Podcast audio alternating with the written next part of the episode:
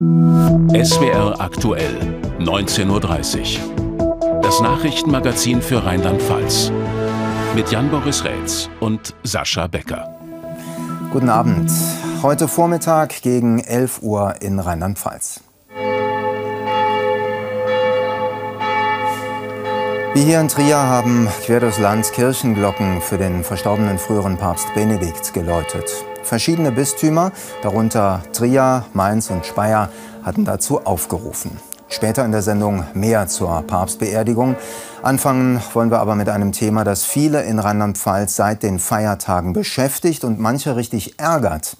Die Bereitschaftspraxen waren voll. Es gab viele Beschwerden auch an die Kassenärztliche Vereinigung Rheinland-Pfalz. Die organisiert den Bereitschaftsdienst und hat sich heute in der Rheinzeitung verteidigt. Allerdings mit Vorwürfen an die Adresse von Patientinnen und Patienten. Die hätten eine Selbstbedienungsmentalität. Wer ist schuld an den vollen Praxen? Barbara Fröhling und Jürgen Thiem haben nach Antworten gesucht. Lange Wartezeiten in Arztpraxen nimmt schon im Alltag keiner gern in Kauf. Aber zum Bereitschaftsdienst über die Feiertage überlegt man es sich gut. Da muss schon einiges passiert sein, oder? Wenn ich hohes Fieber hätte und das nicht innerhalb von ein, zwei Tagen weg wäre. Oder eine ganz schlimme Magen-Darm-Geschichte, die, die ich nicht in den Griff bekomme mit, mit Medikamenten, die ich zu Hause habe. Aber das, ich meine, man weiß ja, was man da erlebt, ne? wie lange man dann da warten muss ich kann die Ängste der Menschen verstehen, wenn sie von unbekannten Krankheiten befallen werden. Äh, aber ich meine, man sollte doch so viel Selbstverantwortung haben, damit man sieht, wie sich sowas auswirkt. Wenn ich wegen Kopfschmerzen in eine Bereitschaftspraxis gehe, das finde ich nicht so, äh, äh, so prickelnd. Nicht so prickelnd findet das auch der kassenärztliche Chef Peter Heinz. Er geht in einem Interview mit der Rheinzeitung mit dem Patienten hart ins Gericht. Viele Patienten kommen nur wegen Bagatellfällen in die Bereitschaftspraxen. Ich möchte, dass die Patienten Verantwortung für das Solidarsystem übernehmen, von dem sie profitieren. Es geht vor allem um das Chaos rund um die Feiertage. Stundenlang mussten viele Patienten im ganzen Land, wie hier in Hachenburg oder Koblenz, vor den Bereitschaftspraxen warten.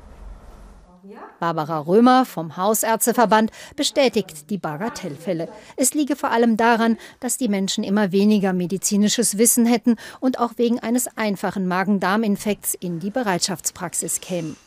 Dennoch sieht sie auch die KV in der Pflicht, es besser zu machen. So schlimm die Situation war, ich wünsche mir, dass das jetzt ein Weckruf gewesen ist für die Politik auf Landesebene, auch auf Bundesebene, denn das ist ja kein rheinland-pfälzisches Phänomen, für die Krankenkassen, für natürlich auch die KV und für uns niedergelassene Ärzte, dass wir uns zusammensetzen. Es muss eine grundsätzliche Reform, Strukturreform, Strukturänderung des Gesundheitswesens geben. Das Gesundheitsministerium will auf jeden Fall noch einmal das Gespräch mit der KV suchen.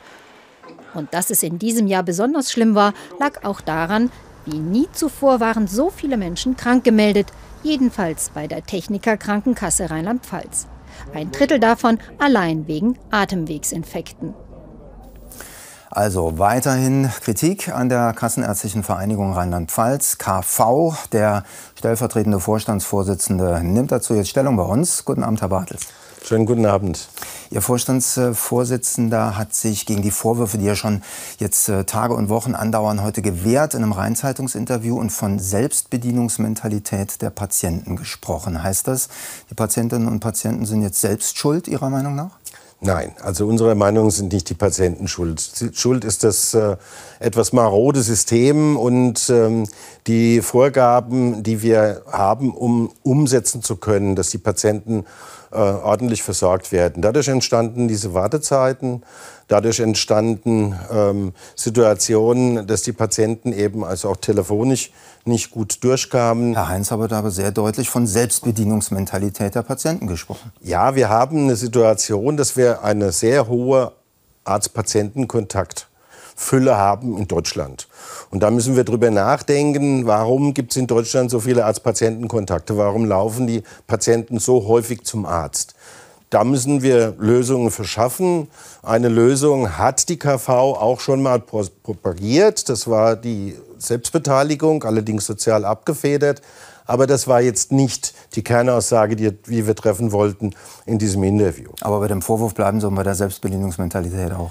Nein, nicht unbedingt. Wir müssen natürlich unsere Patienten mehr schulen. Aber der Patient, der subjektiv das Gefühl hat, er braucht einen Arzt, der soll auch zu einem Arzt kommen können und dort behandelt werden können. Welche Fehler haben Sie dann gemacht über die Weihnachtsfeiertage? Es lief ja ganz offensichtlich nicht rund. Na, wir haben keine Fehler gemacht. Wir haben schon geahnt, dass es eine schwierige Situation wird. Wir haben auch die Bereitschaftsdienstzentralen mit mehr Personal ausgestattet. Aber es ist so, dass zwei Dinge zusammenkamen. Es haben viele Arztpraxen geschlossen gehabt zwischen den Jahren, mehr als sonst. Bedingt auch dadurch, dass letztes Jahr Weihnachten Corona-bedingt ausgefallen ist. Da haben die Praxen von morgens bis abends geimpft. Das heißt, auch da, den Mitarbeitern steht auch ein Urlaub zu. Und dazu kam eben eine sehr, sehr hohe Infektwelle, von der wir nun nicht wussten, dass sie auf uns zurollt, genau zwischen den Feiertagen. Wie ist das alles zu lösen? Wir haben gehört, der Hausärzteverband äh, gibt Ihnen recht, was äh, die Fälle angeht, dass Patienten offenbar viel zu schnell zum Arzt gehen, sagt aber auch, wir müssen es ändern. Die KV muss auch was ändern. Was muss sich denn ändern und wird sich ändern fürs nächste Jahr, damit es nicht wieder passiert? Naja, es muss sich auf jeden Fall ändern, dass, wie gesagt, die Niederlassung, äh, die vertragsrechtliche Versorgung wieder attraktiv wird. Dafür müssen Weichenstellungen her. Es wird ständig vom Krankenhaussektor gesprochen, aber der niedergelassene Arztbereich wird kaputt gespart. Und wir haben sehr, sehr viele Arztpraxen, die mittlerweile geschlossen haben und nicht mehr einen Nachfolger finden. Und die Versorgung wird dahergehend immer immer enger. Und es wird auch in Zukunft so sein, dass auch außerhalb dieser Zeiten die Wartezeiten für die Patienten wieder zunehmen werden. Der Appell der Kassenärztlichen Vereinigung. Vielen Dank, Herr Dr. Bartels. Danke. Ich danke Ihnen. Das Gespräch haben wir vor etwa einer Stunde geführt.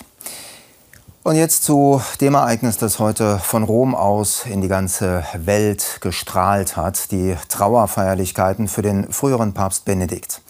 Aus Deutschland mit dabei war unter anderem der Limburger Bischof Betzing als Vorsitzender der Deutschen Bischofskonferenz. Zu Hause haben die Zeremonie viele am Fernseher verfolgt oder haben einen Abstecher in eine Kirche in Rheinland-Pfalz gemacht. Über den Tag bei uns und in Rom Marion Mühlenkamp. Es ist ein feierlicher Abschied von Benedikt auf dem umnebelten Petersplatz im Beisein von 100.000 Menschen. Viele Deutsche, vor allem Bayern, sind gekommen. Staatsoberhäupter aus der ganzen Welt. Aus Deutschland Bundespräsident und Bundeskanzler. Auch in Rheinland-Pfalz wird um den Papst getrauert. Viele Menschen haben sich wie hier in Trier in die Kondolenzbücher eingetragen. Ich habe ihn gern gesehen, ich habe ihn gern gehört, habe auch seine Bücher gelesen. Die katholischen Kirchen im ganzen Land waren aufgerufen zum großen Geläut. Um 11 Uhr haben auch die Glocken des Mainzer Doms an Benedikt erinnert. Er war deutscher Papst und irgendwie macht Gänsehaut. Ich glaube, er hat äh, viel für die Welt bewegt und von daher muss man sich da mal zwei Gedanken machen. Das war auch so ein kleiner Grund, weshalb wir da jetzt mal in den Dom reingegangen sind. Für das Requiem wurde der Sarg vor dem Petersdom aufgebahrt. Papst Franziskus leitete die Messe und würdigte in seiner Predigt die Leistung seines Vorgängers. Die Trauerfeier im Vatikan zeigt für Kritikerinnen aber auch den Zustand der katholischen Kirche weil ich doch ganz deutlich gesehen habe, wie wenige Menschen hier vor Ort waren und vor allem auch sehr deutlich wurde, ähm, wer dann die Personen sind, die vorne am Altar stehen, ähm, wie männlich geprägt äh, diese Kirche ist. Und wenn dann der Schwenk der Kamera durch die Menge ging, war doch deutlich, dass diese Kirche eigentlich viel bunter ist, viel diverser, viel jünger. Nach der Messe wurde der Papst in die Krypta des Petersdoms zur ewigen Ruhe getragen. Zur Figur Benedikt jetzt noch die Einordnung aus der SWR-Redaktion Religion und Gesellschaft von Ulrich Pick. Benedikt XVI. war ja, war ja nicht unumstritten. Was bleibt von ihm? Was sicherlich bleibt, ist, dass er ein brillanter Theologe war, unbestritten. Er war der, einer der großen Theologen des 20. Jahrhunderts, nicht des 21. Jahrhunderts. Er war eher rückwärtsgewandt auf die Tradition bedacht. Ja, er war der Kopf auf dem Stuhl Petri, übrigens ganz im Gegensatz zu seinem Nachfolger, der ja eher der Bauch oder das Herz auf dem Stuhl Petri ist. Also bei Ratzinger bzw. Benedikt XVI.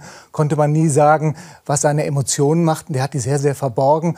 Während Franziskus ja öfter mal, ich sag's mal salopp, einen raushaut, zwei, drei Tage später sagt, Kinderchen, das habe ich nicht so gemeint, das ziehen wir dann doch zurück. Da sieht man so die Unterschiede. Hm, vielleicht kann er ja in Zukunft äh, noch mehr einen raushauen sozusagen. Zumindest hat gestern ein Pfarrer aus Mainz hier bei uns in der Sendung gesagt, der in Rom war, ähm, dass er sich erhofft, dass der Papst Franziskus jetzt ein bisschen befreiter auftreten kann, aus dem Schatten heraustritt. Kann man da damit rechnen? Ich kann es mir vorstellen. Also Franziskus war nie ängstlich. Er hat auch die lateinische Messe abgeschafft, die ja Benedikt so am Herzen lag. Da hat er keine Skrupel aber er hat unter anderem auch äh, Benedikts Privatsekretär Georg Genswein ja von seiner äh, Funktion im Haus des Papstes entbunden, also im Franziskushaus. Und da bin ich mal gespannt. Ich kann mir gut vorstellen, an der Versetzung von Genswein kann man sehr gut sehen, wie viel Freiheit sich jetzt Franziskus rausnimmt. Das ist jetzt eine spannende Frage. Und ich habe auch das Gefühl, er braucht nicht mehr so viel Rücksicht zu nehmen. Er kann die Leute, die bei Franziskus, die bei Benedikt in der Nähe waren, äh, nach Belieben jetzt auch versetzen. Spannende Frage und Sie werden es für uns weiter beobachten. Vielen Dank, Ulrich Pick. Gerne. Und jetzt erste Kurznachrichten. Es gibt eine Einigung in der Affäre um illegale Spenden an die CDU. Jan Boris. Konkret haben sich der CDU-Kreisverband Cochem-Zell und sein früherer Vorsitzender Bläser geeinigt. Mit einem außergerichtlichen Kompromiss sei der Schaden für den Kreisverband deutlich verringert worden, hieß es. Ein Schaden, der durch Strafzahlungen nach illegalen Parteispenden entstanden war. Bläser war damals Schatzmeister der Landes-CDU. Er sagte dem SWR, er sei unschuldig, habe sich aber auf den Kompromiss eingelassen, um Ruhe zu haben. Wer aus China nach Deutschland einreist, braucht künftig einen negativen Corona-Test.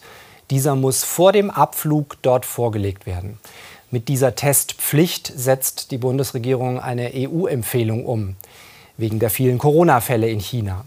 Was diese für uns hier bedeuten, dazu mehr in einem Interview mit dem Mainzer Virologen Bodo Plachter auf swaktuell.de-rp. Blutkonserven werden in Rheinland-Pfalz immer knapper. Das Deutsche Rote Kreuz macht sich deswegen Sorgen und hat zum Blutspenden aufgerufen. Vorgesehen wären laut DRK eigentlich Reserven für fünf Tage. Aktuell reichten die Blutkonserven aber nur für den täglichen Bedarf der Krankenhäuser. In Rheinland-Pfalz haben die schriftlichen Abiturprüfungen begonnen. Etwa 15.000 Schülerinnen und Schüler mussten heute ran. Und zwar an Gymnasien und an integrierten Gesamtschulen. Die Arbeiten müssen bis zum 25. Januar geschrieben sein. Das mündliche Abitur ist dann im März.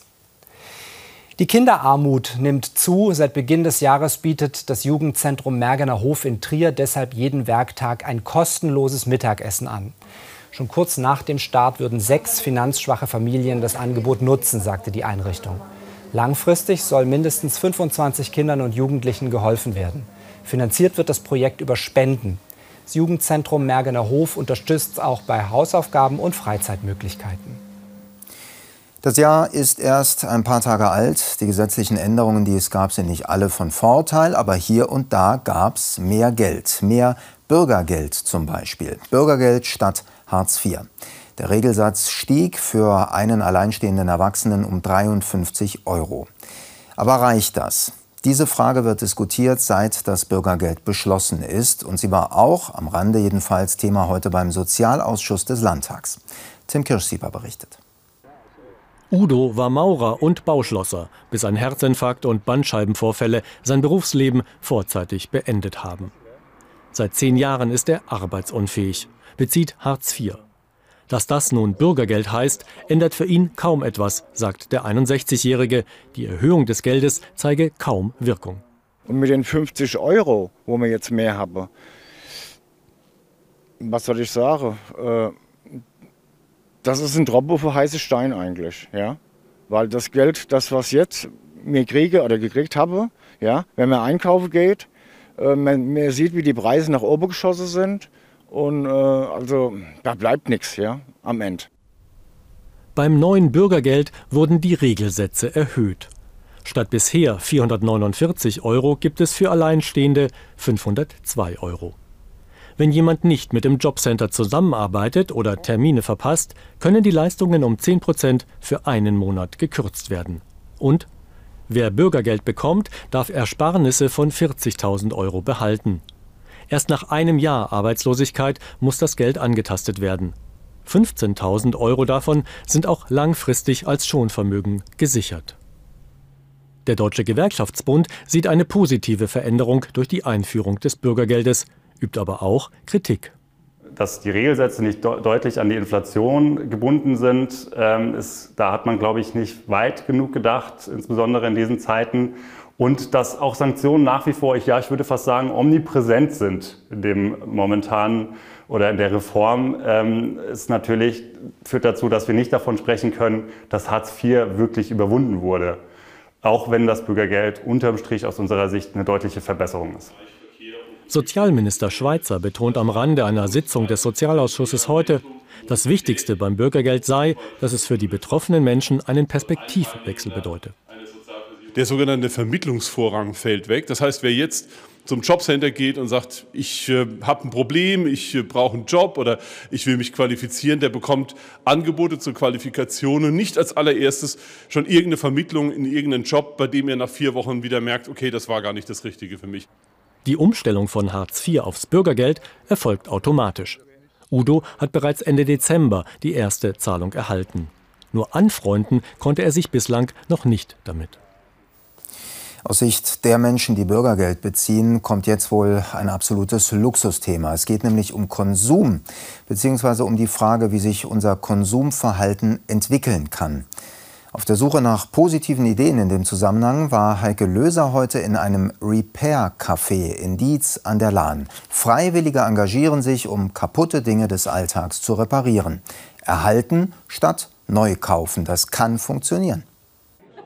Anja Lotz aus Fachingen hängt an ihrer Espressomaschine. Ihr Mann hat sie vor rund 25 Jahren aus Mailand mitgebracht.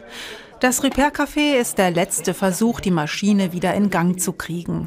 Sie zieht kein Wasser mehr. Ihr erster Verdacht? Wir haben in Fachingen leider sehr kalkreiches Wasser und ich befürchte, dass die jetzt innen komplett verkalkt ist. Während zwei ehrenamtliche Tüftler das Innenleben genauer untersuchen, schrauben am Nachbartisch Kollegen an einem Thermometer. Hier gibt es schon erste Erfolgsmeldungen. Ich finde es super. Ich habe zwei Sachen repariert bekommen. Einmal eine Lichterkette, die ich jetzt wieder verwenden kann. Zwar, Sie haben mir gesagt, nicht draußen, aber drinnen. Und das andere war ein Fieberthermometer, wo der Knopf gehongen hat, der elektrische Knopf, und der funktioniert jetzt auch wieder.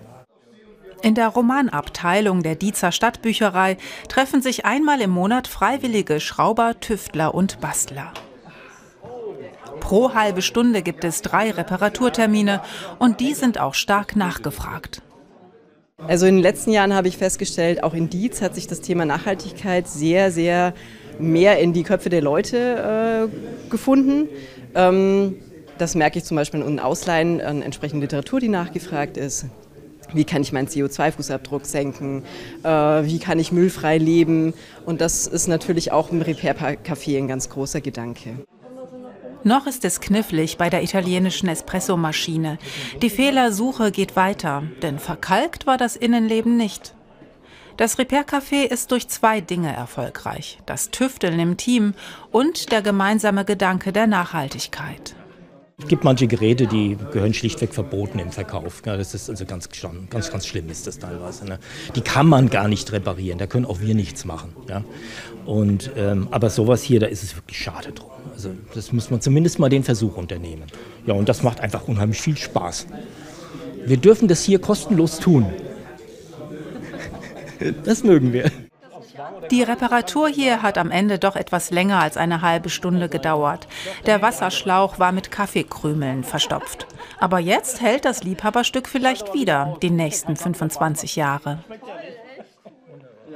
Ja, viele reden über Nachhaltigkeit und im Repair Café, da wird es einfach gemacht. Was sagt der Konsumforscher dazu? Professor Michael Jeckel. Guten Abend nach Trier. Guten Abend nach Mainz. Reparieren statt neu kaufen. Ist das eine Idee weniger Idealisten oder ist das schon ein Trend oder kann es einer werden? Also das, Reparieren hat äh, die Menschen immer fasziniert, auch diejenigen, die es nicht konnten. Und wenn jetzt in diesen Repair-Cafés es unter Anleitung geschieht, scheint das offenbar ein Modell zu sein, das gut funktioniert. Denn die Zahlen sprechen für sich. Vor der Corona-Pandemie hatten wir etwa 660 dieser Einrichtungen, jetzt haben wir fast 1000.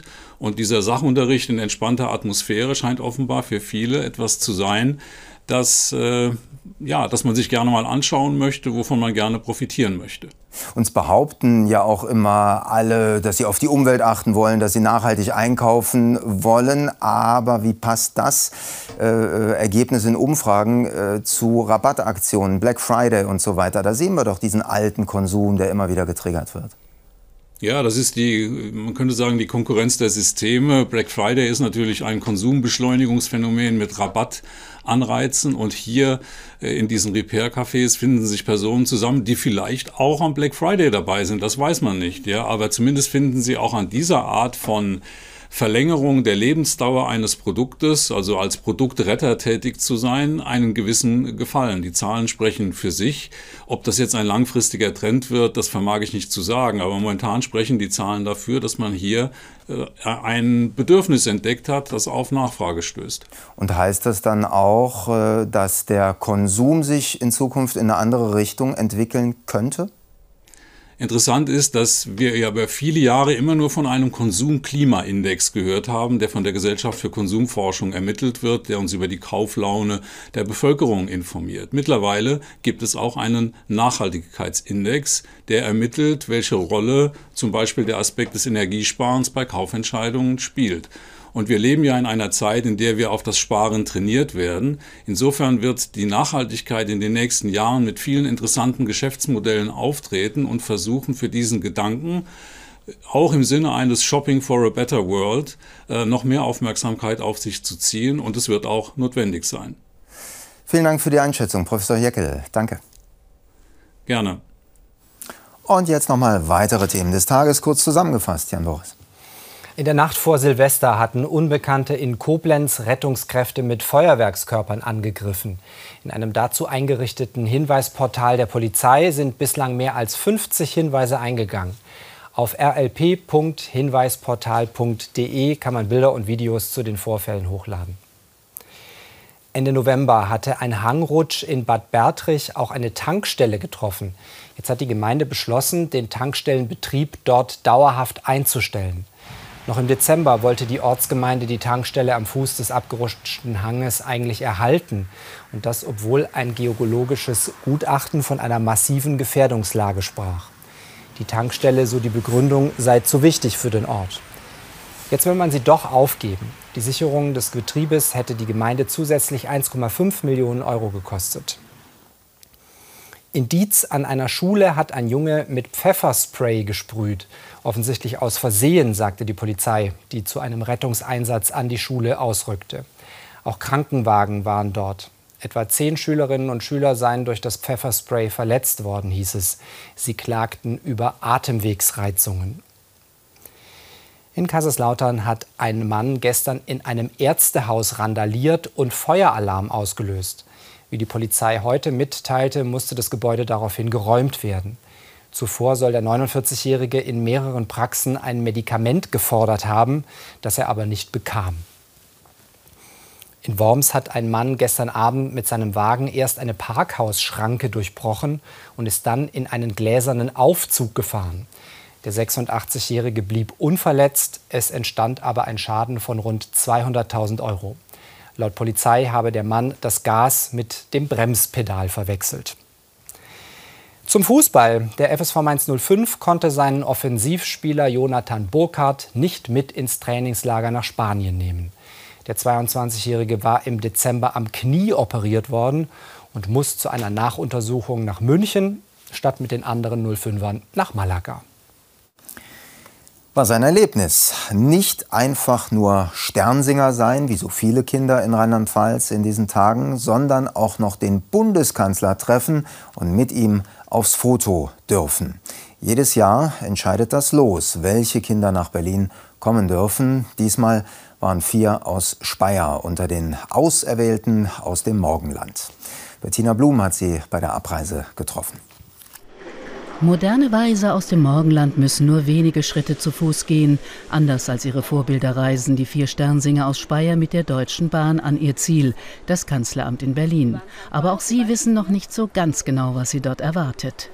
Wir werden auf einer großen Treppe gemeinsam mit den ganzen anderen Sternsingern stehen und auch ähm, einzeln Fotos machen und zusammen singen. Ja, und jede einzelne Gruppe, die eben dorthin geht, wird dann auch ein Foto mit dem Bundeskanzler machen. Aber mehr wissen wir auch noch nicht.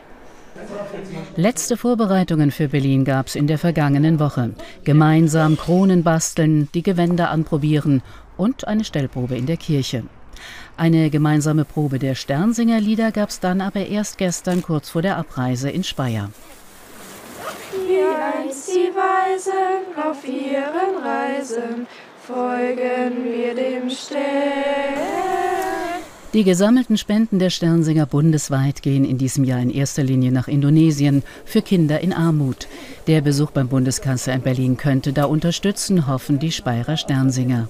Der Bundeskanzler ist ja ein sehr wichtiger Mensch und es wird dann vielleicht auch seine Entscheidungen beeinflussen, wenn sich so viele Kinder für ärmere Kinder einsetzen. In Berlin hat dann heute Nachmittag offenbar alles reibungslos geklappt, auch das Singen der Sternsingerlieder. Und den Bundeskanzler haben die vier aus Speyer, wie erhofft, auch noch persönlich getroffen. Alles zusammen ein tolles Erlebnis. Also es war schon jetzt die letzten Minuten gerade, bevor man den Bundeskanzler getroffen hat, ähm, sehr aufregend, aber es war eigentlich eine sehr schöne Veranstaltung. Man hat auch neue Leute kennengelernt und es war eigentlich sehr schön, auch ein sehr schönes Gemeinschaftsgefühl. Ich finde es sehr schön, wie wir hier heute alle zusammen gesungen haben und die Botschaft übermittelt konnten. Noch ein Abend bleibt den vier Sternsingern in Berlin, bevor es morgen zurück nach Speyer geht. Und bei uns gibt es zum Schluss noch ein paar Wettereindrücke von diesem Donnerstag. Vom Niersteiner Roten Hang aus hat man einen der spektakulärsten Blicke auf den Rhein überhaupt. Bei einem Wolkenbild wie diesem ganz besonders. 12 Grad und eine steife Brise konnten da auch nicht abschrecken. Ob der Wind morgen wieder so stark pfeift, dazu jetzt äh, Claudia Kleinert. Und nach der Tagesschau laden wir Sie ein zum Quiz-Marathon hier bei uns im SWR-Fernsehen. Und Marathon bedeutet, dass es die nächsten Nachrichten von hier heute erst um 23.25 Uhr gibt, dann mit Sandra Hochhuth. Wir zwei wünschen Ihnen auf jeden Fall viel Spaß beim Quiz und äh, einen schönen Abend. Bis morgen. Tschüss. Guten Abend und herzlich willkommen zum Wetter für Rheinland-Pfalz. Es ist ausgesprochen mild bei uns im Moment und vor allen Dingen konnte man heute auch mal sehr markante Wolken sehen, am ehesten vom Satelliten aus. Denn Sie sehen hier diese Wellenstruktur, sehr starker Wind in hohen Luftschichten. Der sorgte eben für diese Wellenstruktur in den Wellentälern. Da gab es dann sogar mal kurze sonnige Momente. Dazu heute Nacht die höchste Temperatur in Andernach 14,3 Grad. Der Höchstwert wurde bereits zu Beginn der Nacht erreicht. Im Laufe des Tages waren es dann heute so um die 12 Grad. Schneifel-Forsthaus 7,4 Grad.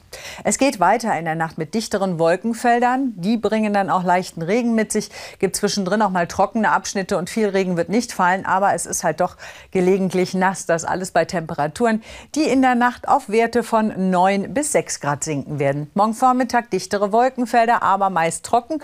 So ein paar Schauer sind schon unterwegs und über der Mitte und dem Süden ist auch ab und zu die Sonne zu sehen. Im Laufe des Nachmittags wird es dann erneut kompakte Wolkenfelder einer Kaltfront geben. Die bringt dann auch gelegentlich Schauer. Die Temperaturen steigen im Laufe des Nachmittags auf Werte von meist 8 bis 13 Grad und der Wind kommt überwiegend aus südwestlichen Richtungen, spürbar im Mittel mit Windstärke 3 bis 4. Wir bleiben dann erstmal unter Zwischenhocheinfluss, weswegen es am Samstag zwar recht trüb, aber trocken ist. Kurze sonnige Abschnitte, Sonntag und Montag neue Fronten und kälter.